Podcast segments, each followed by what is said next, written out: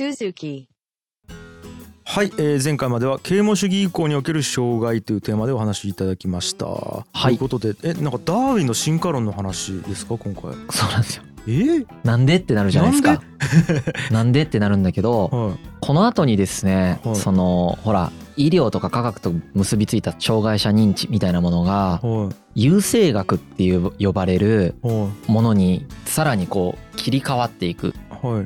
変異していくみたいなことが起こるんですよね。この優生学っていうのが何かっていうのはヒトラーの時に一瞬出てきたかなと思うんですけれども、まあ、その要は優秀な遺伝みたいなものを残していこうみたいな考え方うん。ですよね。うん。だから障害者の人を排除したりとか、うんまあ、究極的には殺す人とかが出てくるみたいなひどい歴史がこの後展開していくんですけれども、うん。この優生学っていうのはものすごく善意の中でうん。社会を良くしようっていう気持ちの中で科学的だなって思われながら出てきた考え方なんですうん。実は。うん。うん。だからなんかとんでも思想みたいなものじゃなまあとんでも思想なんですけどうん。完全にうん。うん。あの当時のとんでも思想ではなく。ものすごく科学的な論拠のあるものとして科学として出てきた。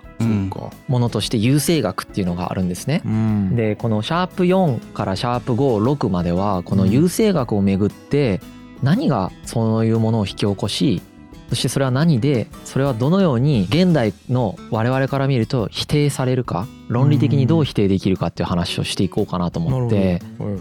結構あのがっつりこのお話をしていきたいなと思います非常に重要な領域だなと思ってますう。ね。うんんなるほど。はい。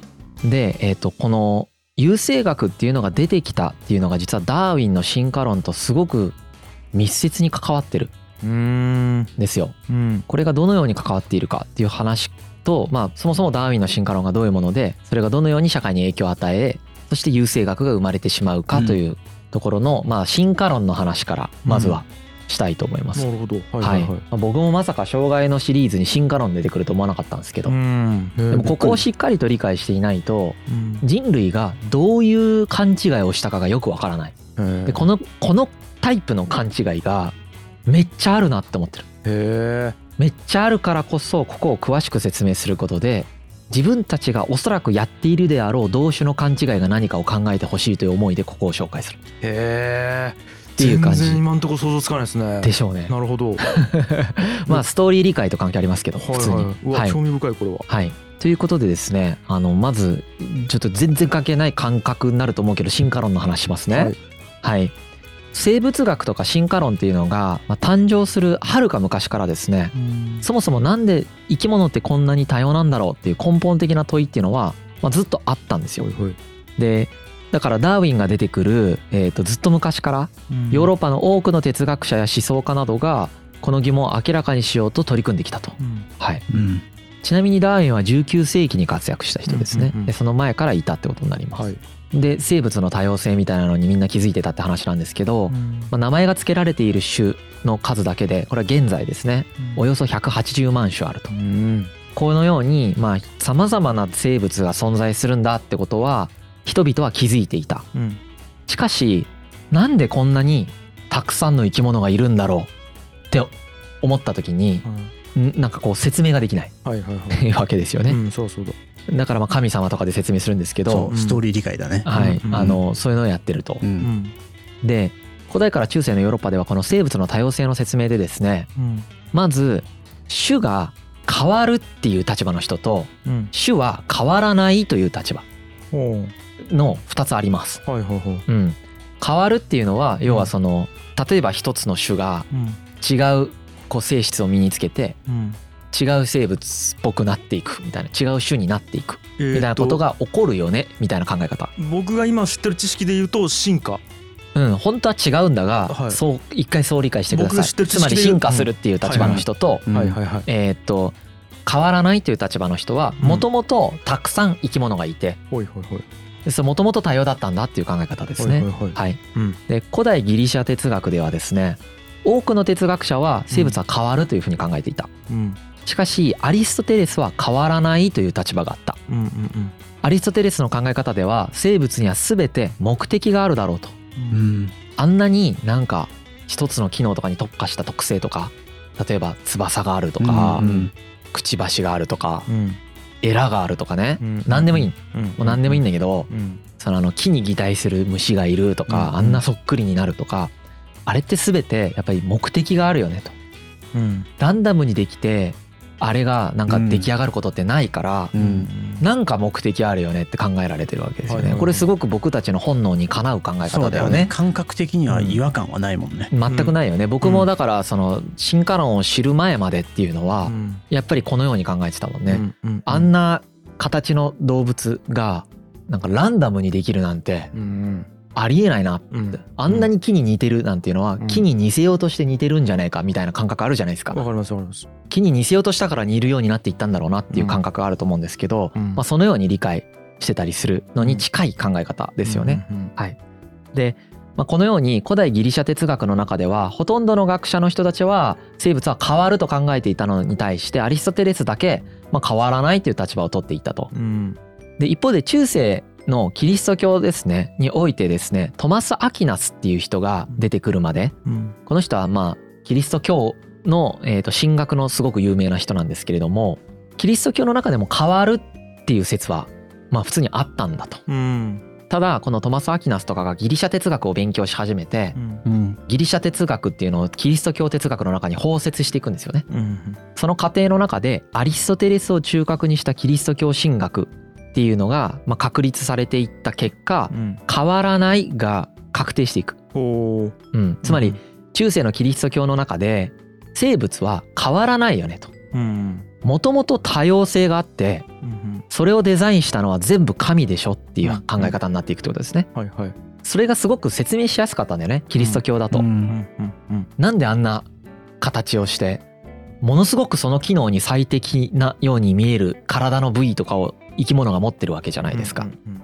そんなのはデザイナーがいてうん。そのデザイナーが意図を持ってデザインしない限りそんなことにならないでしょっていう考え方ですよね。キリスト教のええ。考え方は。ええ。でそのデザイナーが神ですよねっていう考え方ですよね。うんうんこれとアリストテレスが言ってることっていうのはものすごくこう親和性が高かったのでナチュラルに結びついてそっちで確定していくんですよ。はい。これによってキリスト教の中で変わらないっていう風になっていきます。つまり進化なんてないんだと。はいはいはい。はい、でこの進化なんてないんだっていう考え方は神が創造の日に現存する全ての生物を作ったっていう考え方はいはいはいでその時から今まで生き物の姿っていうのはずっと変わらずにあるよっていう考え方ですね。はいでもう一つなんていうか途中でなんかこの愛の子みたいなのが論が生まれるんですけどそれをデザイン論と言います。おうこれはその進化するということとは矛盾しない。うんだけどダーウィンの言ってることとは全然違うことなんですが神がまず一番最初にデザインをしましたと。うんでこのデザインをしたものになんていうかな発展途上の生き物がいますよねみたいな考え方です。うんうん最終的にはこのデザインに行き着くかもねみたいな。なるほど。でだから変化はしてんだけどうん。まあデザイナーいるよねっていう考え方ですね。はい。なんか完璧な設計図っていうのがあってその設計図に向かってあの変化をしていってるっていう風な捉え方ですよね。なるほどそうですね。うん。でこのデザイン論を言ってる人の事例としてですね例えば18世紀のイギリスで活躍したウィリアム・ペイリーっていう人がいるんですけど、うんあのダービンもねこの人の本なんかすごい虜になって読んでたらしいんですけど例えば荒野を歩いていて石ころを踏んでも何でもない、おい。もしそこに時計があったらどうだろうかと。うん。時計が偶然にできるなんてあるわけがないよねと。そりゃそうだ。そんな複雑なものが道端、うん。まあ、荒野に落ちてたら、うん。この時計には絶対に制作者がいないといけないわけじゃないですか。ううん。でそれは何らかの目的を持って一つ一つの機能が実装されているデザインされたものだよねっていう考え方になるわけですよね。ねこれが創造論でもありデザイン論でもある。例えが秀逸だな。うん、確かに。ちょっとおしゃれさを感じた。確かにな、うん。あんなんが偶然できるわけないとそうあん思いますか？な成功なものが偶然できるわけがないから絶対何か誰かが何かの意図を持って作っただろうってナチュラルに思っちゃうでしょ。ね。そりゃそう、うだし実際にそうでしょって、うん。まあ、この言ってたわけですね。はいはいはい、うん、これがまあそのデザイン論の方で言われてる話なんですけど、うん。まあ、今の論理は多分創造論でも一緒ですね。うんうんはい、でデザイン論はその途中変化があるんだって考えるってことですよね。うん。はい、でこの創造論からデザイン論が発展したっていうのはもう一つ背景があってうん。生物って変わってますよねっていう証拠がたくさん出てきちゃうんですよ。つまりその化石が発掘されるとか、そういうことか、うん。はい、その実際に見てたらうん。うん。変わってるのが見れちゃうとか。うん比較的短い間にうん。生物変わっちゃってるのがもう分かっちゃうみたいな現象がその自然科学が発展した結果観察する科学者が増えてうん。観察してたら明らかに変化してるっていうのが分かるからうん。神様で説明してたんだけど目の前で変わってるからこれ発展途上なんだろうねみたいな話になってくる。はいはいっていう現象がまず起こります。うんうんちょっと認識とファクトのズレがちょっと発見されていくんですよねなるほ。どうんこれあれですよねその古典ラジオ Spotify オリジナルの天動説と地動説の挙動もちょっと似てますよね。ねなんか観察空を観察していくとあれなんか今までの認識とはちょっと違うぞっていう事実が観察されるっていうそこでまた新たな展開が生まれていくっていう流れですね。そうですねまあいろんな分野でこれが起こったってことですよね。うんで生物学界隈ではこういうふうに起こってきたと。うんでここで非常に有名な進化論っていうのが出てくるんですよね。う。ん。これがラマルクっていう人のフランス革命前後に活躍をした博物学者。フランスの人ですね、うん。なんですが生物が変わるということを科学的に説明する理論っていうのを初めて提示した。うん。はい。あのもうほんと繰り返しになるけど、はい。ここで僕が言っているのは中世ヨーロッパ以降神が作って変わらないと思ってたヨーロッパがうん。神が作っているけど変わってはいるよねってうん科学が勃興して以降思い始めてる状態が今ってことね。うんこれがラマルクの時の話ね。はい。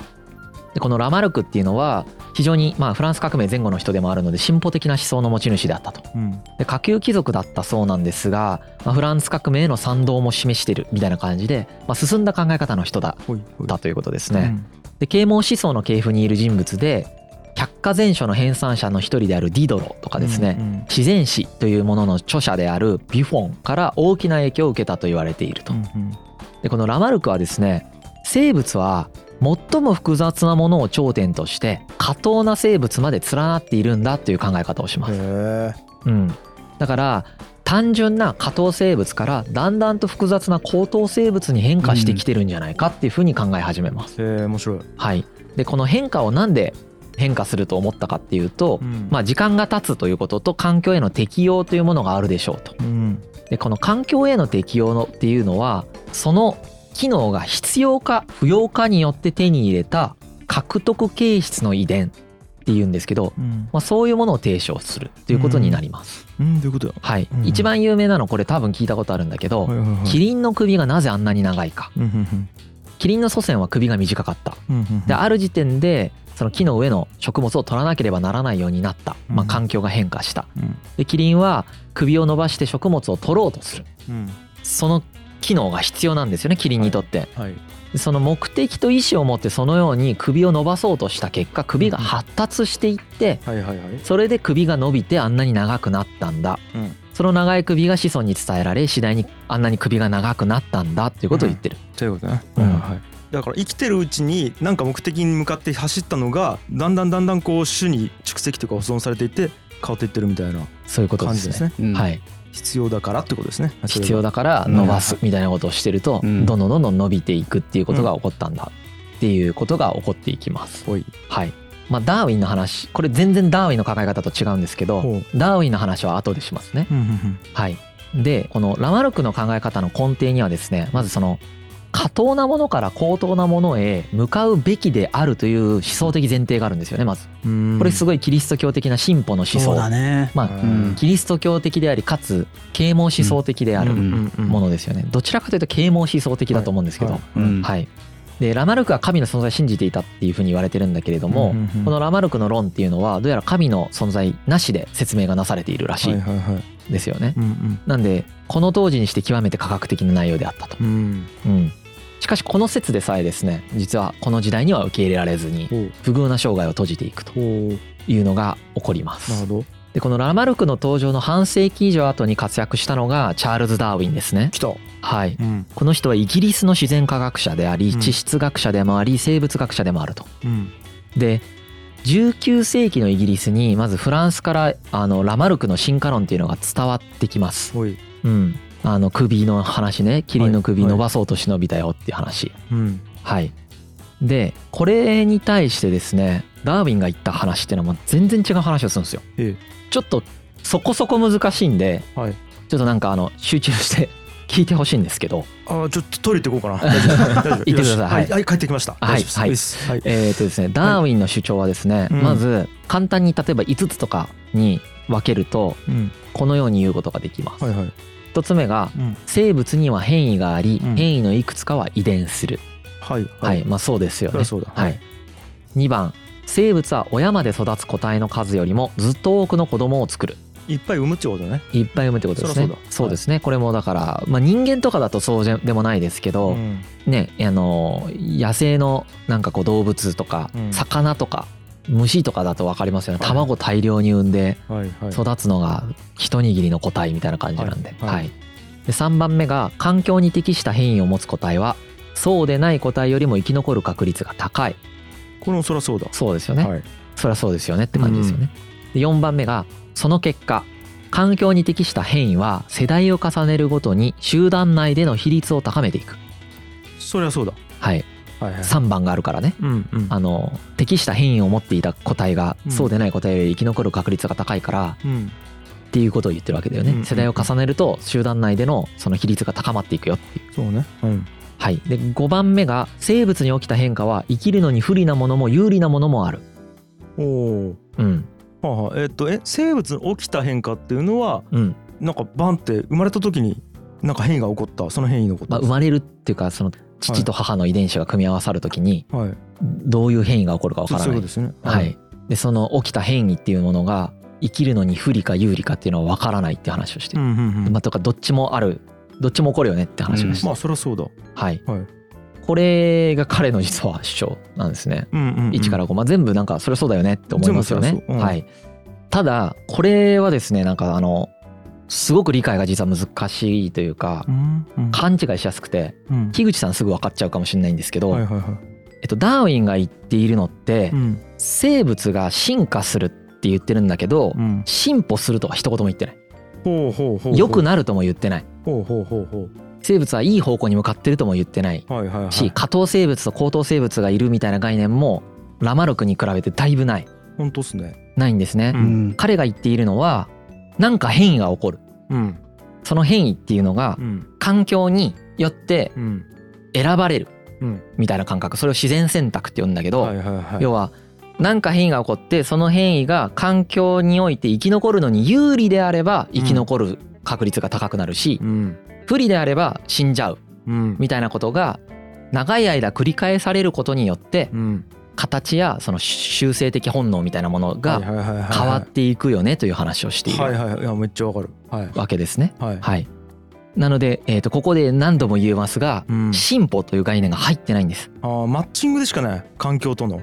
マッチングでしかないあね。あってことだよね。うん。なんか適したのが残るってことですよね。そうですね、うん。なんかあのこれはねはい。これはすごいこと言ってるんですけどはい。ね。結構ダーウィンは。すごいこと言ってるなんで説明できないんだろう。えっとね、はい。樋口さんの頭が良すぎてダメなんだと思う。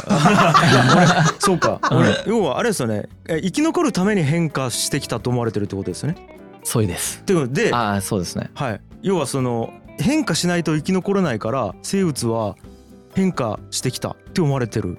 その通りです。ですよね、うん。そういう誤解が一番ありますよね。ですよねいや俺これ実はあの素数ゼミの話でこの話実は聞いたことあって、うんはいあの要は、えー、と土の中に素数年数埋まってるセミっていうのがいてで、えー、と11年ゼミとか13年ゼミとか、うんうんはい。じゃあなんで12年ゼミとか、えー、と8年ゼミよりも13年ゼミとか11年ゼミが生き残るかみたいな話を僕聞いたことがあって。はいはい。それは、えー、と素数のサイクルで出てくるから食い合いにくいと、なるほど。うん。はい、だから12年ゼミと8年ゼミやったら24年おきに食い合うから、なるほど。それで食い合って死んでいく。で素数だったらそれがめちゃめちゃ長いサイクルになるからっていうので素数ゼミが生き残ったって話の時になんかこういう概念をなんかあもうすでに獲得してたんですね。そうなんですよはい。実は。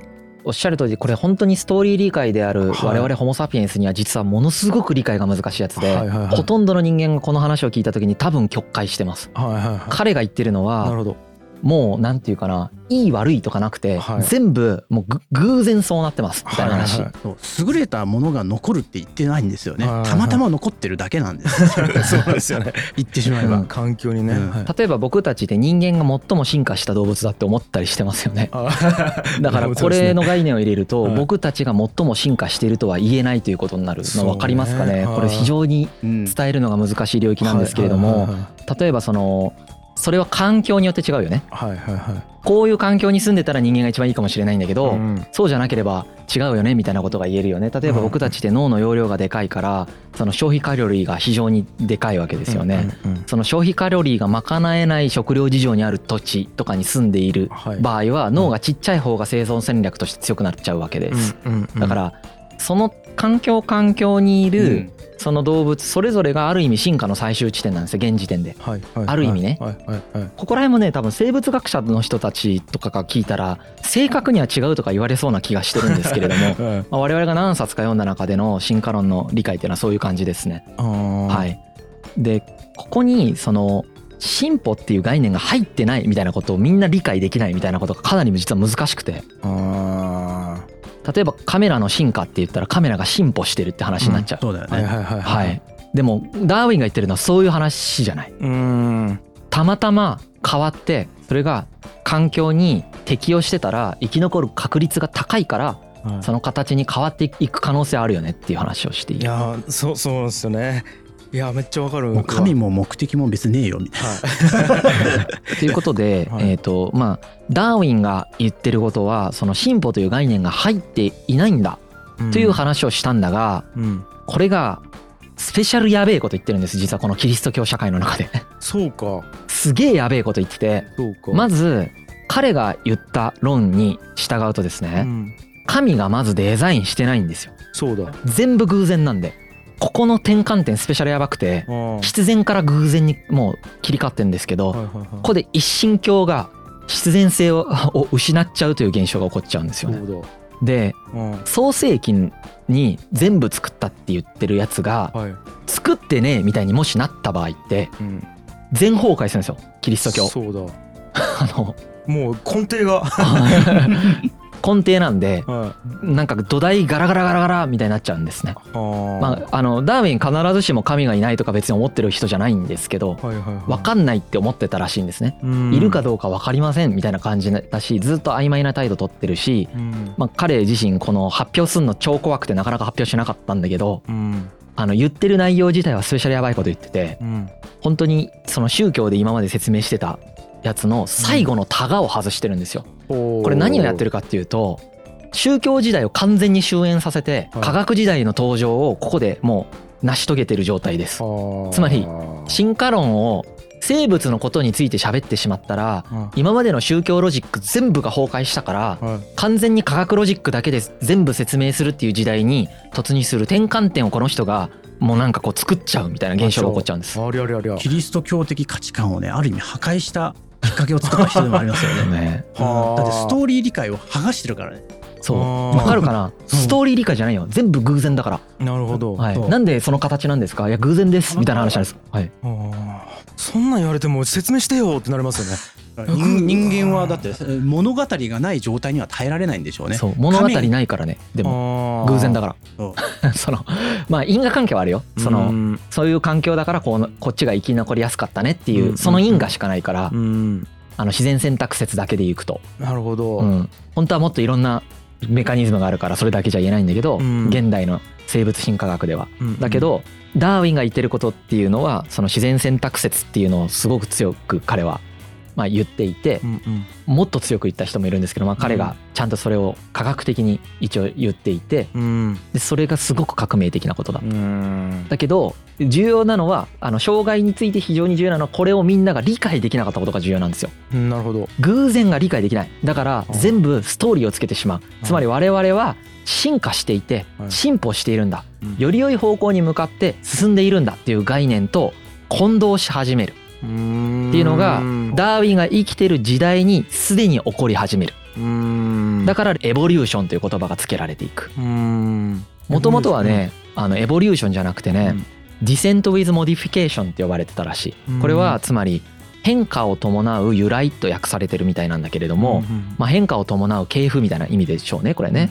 これがそのエボリューションっていうとなんかこう進歩してる感じあるじゃん、旧体制からのはい。新しい方に移行するんだ。うんこれは旧体制より優れているんだ。うん。っていう概念に結びついていきます。なるほど。誤解されていくんだよ。ね。誤解されていって、ですよねそのさらにその物語的な解釈にダーウィンの思想が誤った感じで活用されていくっていう現象が起きてうん。うん。そうね。でまあそのダーウィンの時代っていうのはキリスト教から科学に移り変わる時代でうんダーウィンが言わなくてもそもそもその動揺が起きてった時代なわけですね。うんうん彼マルクスと同時代なんだけどマルクスもほら宗教批判してたじゃん。うんうん実際地質学とか古生物学とかの発展をしていくとうん聖書の記述との矛盾みたいなのが目立ち始めてたんですようね。ん。なるほど。うん。天地創造ってなんかその紀元前4000年ぐらいだと思われてたらしい。はいはいはい。めっちゃ最近だと思われてたってことで、まあはいはい。当時の人からしたら紀元前4000年もスーパー昔って感覚だと思うんだけど、はい化石とか発掘したら、うん。もっと昔のはずだけどなみたいなとかね。あったわけですよ。うん。したらなんかいきなり地球ボンってできて、うん。それが4,000年前っておかしいけどなとかですね、うんっていうところにこのダーウィンの論がバンってきたんで、うん。なんていうかまあ大転換になっていくわけですとどめさしたみね。たいなイうん。メージやな。まあ進化論を唱えた学者は他にもいたんですけど、ん。ダーウィンの進化論はとりわけやはり異彩を放ってたので、まあ、注目されてましたね。ん。そうですね。この目的に沿うよう考案されたのではなくて適応の結果であるっていうストーリー性のなさ。そしてそれが神抜きで全ての自然を説明できるっていう現象を起こしてしまうというあ革新的な、まあ、革命的思想だったと。あなるほど。いうことになります。で当然ダーウィンすげえ批判されるんですけど、うん。賛同者少ないんですけどね、うんうんうん、でこれが徐々に何て言うかな後の時代にあ本当だったねみたいになっていきます。うん。一回なんか20世紀ぐらいに完全に間違ってたねって思われてた時代とかもあったんですけどね。あダーウィンが間違ってたそうそうそうそう。なるほど。はい。そうですね。でまあこういうダーウィンとかが大きい転換点の一つにもなってるんですけれども、うん。19世紀後半ぐらいから欧米の地の構造的変化っていうのが起こっていくと。これは世界を統一的に解釈する新しい理論としての宗教が完全にいなくなっていくみたいな。うん。段階的に宗教がいなくなってたんですよ。神の説明が段階的にいなくなってたけどうん。最後の砦みたいなのを崩す理論みたいなのが一応ねうん。賛同者は少ないものの打ち立てられてしまったことによってはい。この後の社会っていうのは19世紀後半以降っていうのは本格的に科学で説明しようとする時代に突入していくわけですね。うんうんでこの科学の一分野である生物学の進化論っていうのが今度は政治経済などの社会科学と結びついていってですねうん社会ダーウィニズムっていうものが生まれてきます。これも大きな動きですね。うんこれが障害者差別を生んでいくのでうん。ここにつながってくるんですよね。はい。ダーウィニズムはい。えーとですねまあ再三言ったようなダーウィンの進化という概念には進歩という概念は含まれていないんだけれども、ん。当時その思想的風潮としてすごく進歩。やっぱり啓蒙思想的にもそうだし、うん。えーとどんどんどんどんその社会が発展していってたからうん。進歩っていうのがまあその所要のもの前提として全員解釈してたんですね。うんうんこの進化と進歩っていうのがまあ悪魔合体しちゃう。うんうんうん、でで何度も言うが今でもそのように勘違いされているうんわけですよね。この進歩っていうものと進化っていうものがくっつくことによって社会ダーウィニズムという考え方が出てきます。うんはい。えーっとダーウィニズムと書いてあるけど何度も言うけどダーウィンとは関係ないです。ほうほうほうはい。うんダーウィンはこういうことは言ってない。そうです。んんなるほどはい。どんな考え方かというと代表的なものを挙げるとこんなものがあります。うん適者生存、うん優勝劣敗、うんまあ優れたものが勝ち、劣ったものが負けるという発想からうん。帝国主義国による侵略や植民地化を正当化する政治論理と結びついていく。つまり他の国を支配しに行こうとするときにうん。これは生物界と自然界と同じことですよねと。うん。強いものが弱いものを倒して弱肉強食だよねと。弱いものがなくそのいなくなっていくっていうのは当たり前のことじゃないか。なるほど。なんやったら人類は進化してる進歩してるんだと。でより進歩した自分たちがうん。進化していないあなた方の文明を滅ぼすっていうのは当たり前のことですよねっていう論理に使われてしまう。まっていうこあとですね。筋は通ってますよねはい。そう言われると。はい、でビジネスでも今でもこの例えは使われますよね。はいはい。もちろんその支配してるわけじゃないんだけどうん。多民族をビジネスはね、うん。えーっと僕が言いたいのは同じアナロジーでビジネスにも使われてるはい。けれどもダーウィンはそういうことを言ったわけじゃないよっていうことを言ってます。はいはいはい、生産力の発展に応じて社会が発展しいずれ共産主義に至るとかのマルクスとかが考えてる考え方とかもこれに当たる。うん。つまり生産手段はどんどん進歩しているんだと。でいずれこういう到達点に到達するんだうんっていう考え方とかですね。そうねなんかこの思考パターンってキリスト教時代とあんま変わってないような気もするけどね。うん。まあでもキリスト教の時代はほら最後の審判。うん、どっちかというと末法思想的で。なるほどね。ダメになっていって滅んでハルマゲドンでっていう考え方だと思うし仏教もそうだったと思うんだけどうん。それがここでだからずっと進歩し続けるんだ。なるそれが当たり前なんだ。そうじゃないのはおかしいんだっていう考え方になっていきます。ううんんはい、これポスト資本主義の回でも言ったよあっね。たね時間概念とかが結びついてね。うんうんうん。でここにダーウィニズムが結びついたことによって何が僕は言いたいかというとうん。これが科学だと思われてるんです。うん。自分の文明がうん。相手の文明を凌駕しうん。倒すことは科学であると。うんうんうん。っていう風な考え方をしている状態ですね。は科学は当時においてはニュートラルでフラットで正しく正確なものであるというふうに思われてた。もちろん今も思われてるんですけれども、うん。その領域としてのブランドがあったのでい、うん。科学っていうものがいいというふうにこう思われたんですね。まあそれは思うわなと思いましただって、えっと、要は宗教的な世界観から科学的な価値観に変える最後のとどめをダーウィンが指したってまず思われていて、うんでそのダーウィンが作ったモデルをそのままい使ってるからイコール科学でしょって普通に思うやろうな。でも科学というその外ラッピングをしながら中身ではあのダーウィンの言葉を誤解されたまねまんまの中身に入ってるんですよ。実態はね。そうですそうです。まあなあうわーこれ難しいやろうな。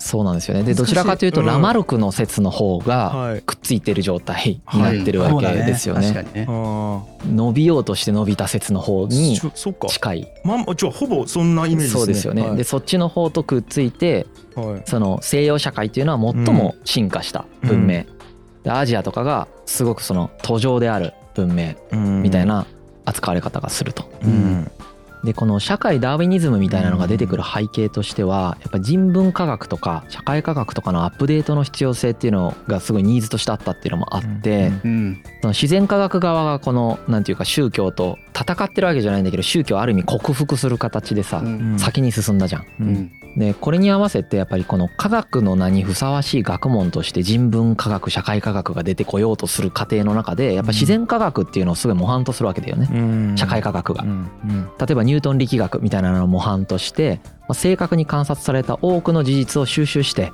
それらに適切なカテゴリーに分類分析再構成していくっていうような手法をうん。人文側が取り入れるとかね、うん。なるほど。科学的だと思われてるわけだよね、うん。うん。実際そうだと科学的だと思うんですけどね僕も。うん。っていうことが起こっていったんだけれども、うん。一方でフランス革命とか産業革命などのその社会の変化が加速していってうん。どんどん社会が動いていくっていう中でその物理学みたいなものとか生物学みたいなものとのアナロジーを作っていくときにうん結構適当にアナロジーを作っていくんですよ。うん。これもこれじゃね？みたいな。ううん。ん確かに。みたいな。ねそうだね。うん。構造一緒じゃね？構図一緒じゃない確かに。みたいな。そう。だってあのこれとこれとこれの例があってこれ当てはまってるから絶対そうだって言われたら。そうですよ。確かに。本当はもっとね厳密な検証とかね しないといけないけれどもまあなんなんていうか科学っていう領域もこの時も多分ね発展途上だった。ままあ今も発展途上ですてけれども。か社会科学は多分検証しきらんっすね。そうだなはい。うん。無理だと思います。はいはい。なんで無知の知をどれだけ意識できるかが多分重要なんだと僕は認識してるんですけど、うん検証しようがないので。うん。科学特にそのニュートンの法則とかにの登場によって世界を計算したり制御できるっていう認識をやっぱ生んでしまったんですよね。うん。でうん。これが当時の知識人の概念を変えて科学を使って世界を操作できるっていう認識をやっぱ当時の知識人たちは得てしまったのでこれもやはり社会科学の方にもこう取り込まれていったっていう。まあねこれはなんか人類の夢みたいなところがあったのな、全てを理解して全てを操作するみたいなのが、うんあともう一つその当時のこういったこう動きの背景としてあったのはやっぱり他の列強との競争もあったんですよね。まあ、前の回とかででもちょっと言及されてましたけれども国民国家の誕生に従って例えば戦争とか貿易とか植民地の獲得など国際競争がすごい激しくなっていったんですよね。うんだから自分たちの社会を進化させなければ負けるっていう危機感が西洋諸国の中,、中にはあったわけですよね。うんうんこういったこう焦りとかもありました。うん背景にでこのいわゆるその宗教的なこう思い込みみたいなものを打破して見せた自然科学みたいな。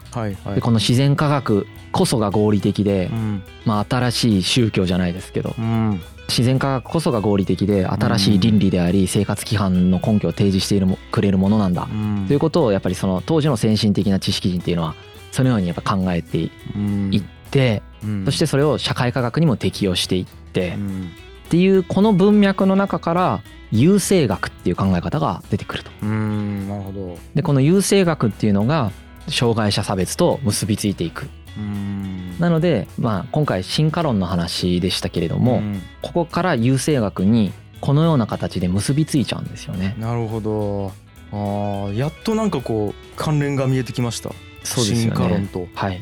優生学の、はい。なるほどなるほど。次回はこの優生学というものがどういう考え方なのか。うん。っていうことを紹介したいと思います。なるほど。はい。いやーちょっとじゃあ僕らのねえー、と感覚も進歩していって。そうですね。まあ別に それは別に全然いいと思う。その全部進歩しちゃダメって考えろって意味じゃないんでね。はい。あの前回も言いましたけど、前回か前々回も言いましたけど、僕が言ってることの逆が正しいことを言いたくて僕言ってるわけじゃないんでね。そういうふうはいに人間はそういうふうな思考の癖があるっていうことをちょっと眺めてみましょうという話ですね。そうだねはい。うん。って感じですかね今回ははいはい、ありがとうございましたいっす G.